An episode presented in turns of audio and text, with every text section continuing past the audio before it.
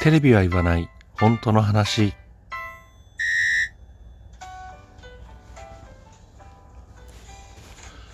この番組は私智之が政治経済社会問題などなど自分の思ったことをぐだぐだとおしゃべりする番組です。何かしら皆さんの気づきだったりとか考えるきっかけになれば幸いです。ということでえっ、ー、と今日はえー、公務員の話をちょっとしてみたいと思います。公務員の話、なんだろうね、あのー、結構ね、世間では公務員叩きっていうのが結構あって、ね、えー、待遇良すぎるだろうとか、ね、お役所仕事のくせにとか、えー、人数多すぎんだろうとか、給料もらいすぎだろうとか、まあいろいろね、えー、無駄なんじゃないか、みたいな、え、論調があったりするわけですけれども、えー、ちょっとね、概要欄に貼り付けた、えー、記事をね、えー、興味ある方はご覧いただきたいんですが、公務員っていうのは、実は年々減っています。特に深刻なのが国家公務員、ね、いわゆる官僚、まあ、うん、そうですね、えー、国家一類とかなると官僚さんだったりするわけですけれども、そういう国家公務員と呼ばれる人たちが激減してるんですよ。えっ、ー、とね、2001年、その記事をね、読んでいただくとわかるんですが、2001年には81万人いた国家公務員が、えー、2017年、ね、一応グラフで載ってるんですけどね、えー、2017年には28万5千人まで減ってると。ちょっと驚愕の事実じゃないですか？81万人から28万5千人まで減ってる。7割近く、えー、公務国家公務員の数が減ってる。となれば、ね、最近は、えー、結構ね、えっ、ー、と、ニュースなんかでも国家公務員の、特に官僚のね、えー、超ブラックな生活っていうのが取り上げられたりしますよね。え朝出勤して帰るのは深夜2時3時だとか。そういうようなあ報道も結構されててね、えー、国家公務員のなり手がいない、ねえー、東大なんか卒業した方でも結構ね官僚になられる方っていらっしゃったんですがもうそれ最近はね国家公務員の仕事があまりにもきついと。いうことで受験者も減っているとか要するになり手がいないってなっちゃう。それってあの国にとってはめちゃめちゃ弊害ですよねって。だって国会運営がやっぱり官僚の力ってすごく必要なんですよね。国会運営をするのに、えー、その、うん、国会答弁で質問に立つ人だったりとか、えー、その答弁に立つね、えー、総理だったりとか大臣だったりとか、えー、そういうところの原稿っていうのを用意するのは官僚の仕事だったりとか、あとはね、その質問に、うん、議員さんがね、質問するのに必要な資料を取り揃えたりとか、ね、統計調査とかね、えー、取ったりする。そういうのも、えー、各省庁に、えー、議員さんがね、え依頼をするものであって、そういう、なんていうのかな、あ仕事、国家公務員の仕事っていうのが多岐にわたるわけですよね。実はその法律の制定とかに関しても、うん、官僚はあ関わってくるし、なんつったらいいんだろう、その国の根幹に関わる仕事を官僚の方々はしてるわけですよね。なんか昔みたいに、なんていうのかな、その高級官僚があ我が物顔でね、え、市民を支配する、国民を支配するみたいな、そういうイメージではもはやないんですよね。ね、公務員が減ることのこううんと弊害っていうのは、まあそういう国会運営とかね、えー、国の中枢機能が麻痺しちゃうよっていうことにつながります。それで、あとはね、地方公務員っていうのも、いわゆる役所とかでね、えー、働いてる方々ですよね。そういう方が、えー、そういうところが減って、公務員、地方公務員の数が減ってくるのも非常に問題なんですよね。今、あの、なんだろうな、えっ、ー、と、以前の収録で僕行ったことあるんですけど、特に大阪なんかは、えー、役所のね、窓口がほとんど派遣社員になってるよって僕言ったんですよ。これ実際の話です。えー、パソナグループっていうね、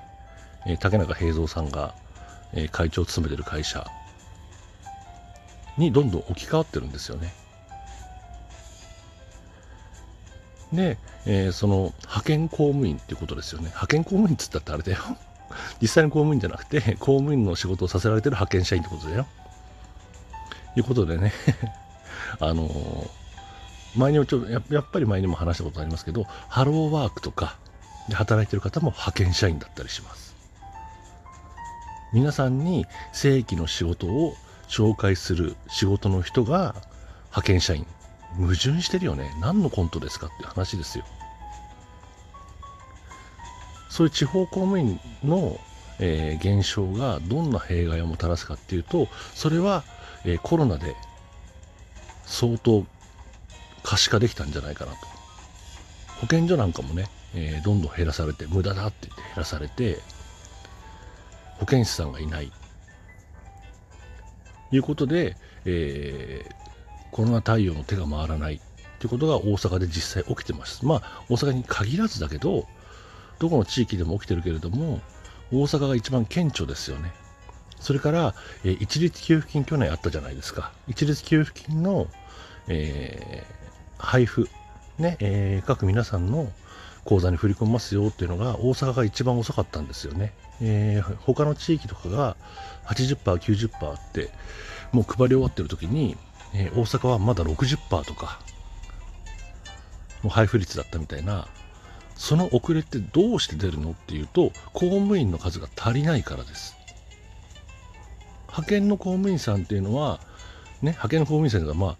派遣社員さんですよね。派遣社員の方々っていうのは窓口の本当に簡単な業務だけを請け負うだけなので実際にそういう支払い業務とか振込業務っていうのは携わらないんですよねすると,、えーと派遣の方が多い役所とか自治体ではそういうなんていうのかな公の仕事っていうのが人手不足で進まないっていう現状があるんですよね。あとはえっ、ー、と災害が起こった時。ねえー、なんていうのかなその地域の方々が避難する避難場所を確保したり、えー、そういうところに物資をまあ、届いた物資をね皆さんに分けたりその避難所の管理をしたりする。それも地方公務員さん役所の方々なんですよ。だから地方公務員が少なくなる。派遣社員さんなんかそれ来ないからね絶対。どう考えたって。派遣社員なんだから。公務員さんっていうのは何をやってる人かっていうと日本国民の暮らしを支えてる人たちなんですよ。それは国家公務員であれ地方公務員であれ同じです。僕ら国民の暮らしを根底で支えてる一番土台の部分なんですよ。でもねあのお役所仕事でね、あの仕事が遅いんだとか融通きかないんだとか、ね、そのくせ金もらってんだとか優遇されてんだみたいな、ね、そんな無駄があるんだったら削れってそれはねちょっと正しい指摘とか批判ではないんですよね。で、その根底にあるものは何っていうと、やっぱり税は財源っていう考え方なんですよ。公務員にそんな無駄な金使うんだったらそれ削ってもっと別のとこに使えっていうようなそういう考えになっちゃうんですよね。でもこの番組では散々言ってますけど税は財源ではありません。え国がお金を作り出せばいいことなんですと。そういうことが分かれば、皆さん別に公務員を叩く必要がなくなるわけじゃないですか。ね、国が要するに、えー、予算が足りてないところがあれば国によ、ね、予算つけろ、お金作れっていうふうに言えばいいだけであって、ね、誰かを削って、どこかを削ってどこかに付け替えろっていうそういう議論にはならないんですよね。なので、えー、公務員叩きっていうのも逆にね、公務員たらきってもう自分らの首絞めるのと同じことですからね。今回のコロナですごく分かったと思うんですよね。あと実際災害に見舞われた地域の方々なんていうのも実感したかもしれません。公務員たたきっていうのは一つもいいことがないです。逆に増やしていかないといけない。特に今みたいに失業率が高くなってる。ね、不況で失業率が高いよっていう時には、もう公務員として雇ってあげたらいいですよ。それがいわゆるマンパワーになりますから。人手が増える。え、国民の暮らしを支える方々が増えるわけですから、ね、あの国民の暮らしが復帰復活してくるのくるのもやっぱ早くなってくるでしょうで失業した方々がきちんと給料をもらえるようなあ体制になればその方々がまたね、えー、街でお金を使えばそれが経済の循環になるわけですよねだ無駄だ無駄だって言われてるものはこういう非常時への備えなんだってことをぜひ皆さんには知っていただきたい。で、公務員叩いたって、自分の暮らしは一つも楽になりませんよ。いうことですよね。公務員が一人辞めた、ね、えー、ところで、僕らの暮らしが一人分楽になるわけじゃないじゃないですか。むしろ、役所の仕事がね、えー、さらに逼迫して、僕らにね、えー、不利益を被るだけなんですよね。ぜひそういうところをね、えー、多くの方に知っていただきたい。公務員たたきは、えー、しない方がいいですよということですね。さあ、えー、今日も11分40秒になりました。え何かしらね、えリアクション、お手紙等々あれば、えお気軽に、え送ってくださいね。ということで、え今日はここまでどうもありがとうございました。